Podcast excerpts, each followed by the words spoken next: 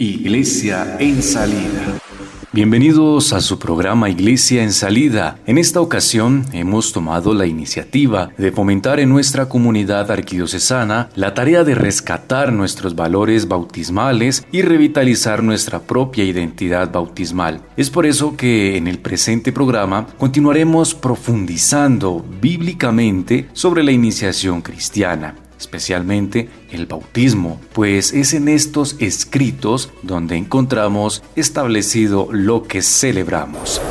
Ya hemos hablado de la iniciación cristiana como sacramento y una parte de los hechos de los apóstoles. Hoy nos introducimos a los textos paulinos. San Pablo alude varias veces a su propio bautismo, así lo consigna en el primer libro de los Corintios 12:13 y en Romanos 6:3, ocurrido a pocos años de distancia de la muerte de Jesús, tanto en las cartas estrictamente paulinas como en las otras que provienen de su entorno. El bautismo aparece como una práctica común a todas las iglesias cristianas. En un primer momento veamos lo que se consigna en las cartas a los Corintios.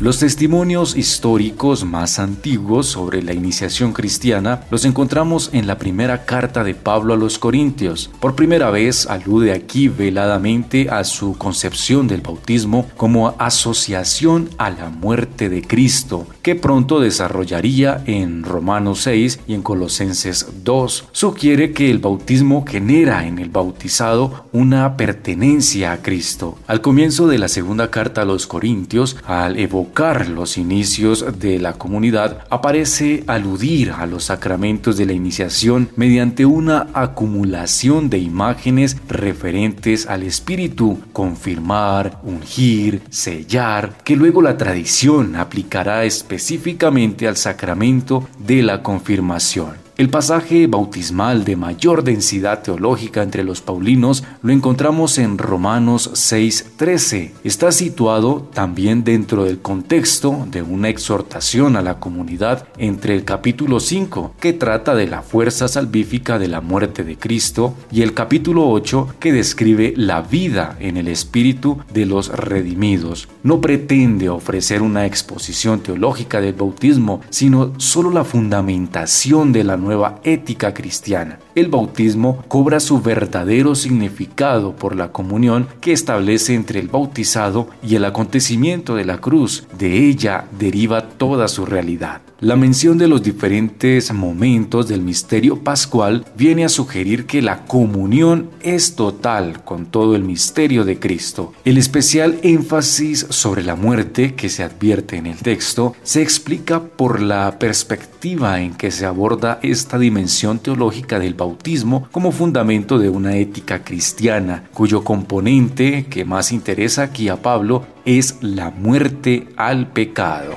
En las cartas a los Gálatas tenemos probablemente el texto bautismal más antiguo de Pablo, hablando de la libertad de los hijos de Dios ganada por Cristo para los suyos, la relaciona con el bautismo y con la fe. Se atribuyen al bautismo explícitamente una especial vinculación a Cristo, expresada con la metáfora revestir a Cristo y la unidad en Cristo de los bautizados, menos directamente la filiación divina, especialmente recalcada aquí y directamente atribuida a la fe en Jesús y el don del Espíritu. Por la fe y el bautismo se ingresa en un grupo mayor donde las diferencias religiosas y sociales no cuentan.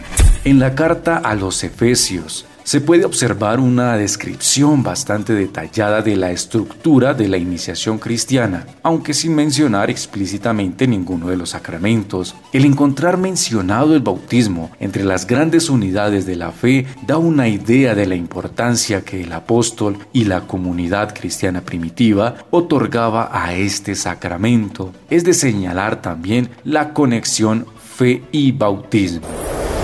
Bueno, el tiempo es muy corto para explicar tanta riqueza bíblica sobre el bautismo y lo principal es su fundamentación bíblica. Por eso en el próximo programa continuaremos indagando sobre el bautismo consignado en la Sagrada Escritura y así fortalecer nuestra identidad bautismal. Iglesia en salida.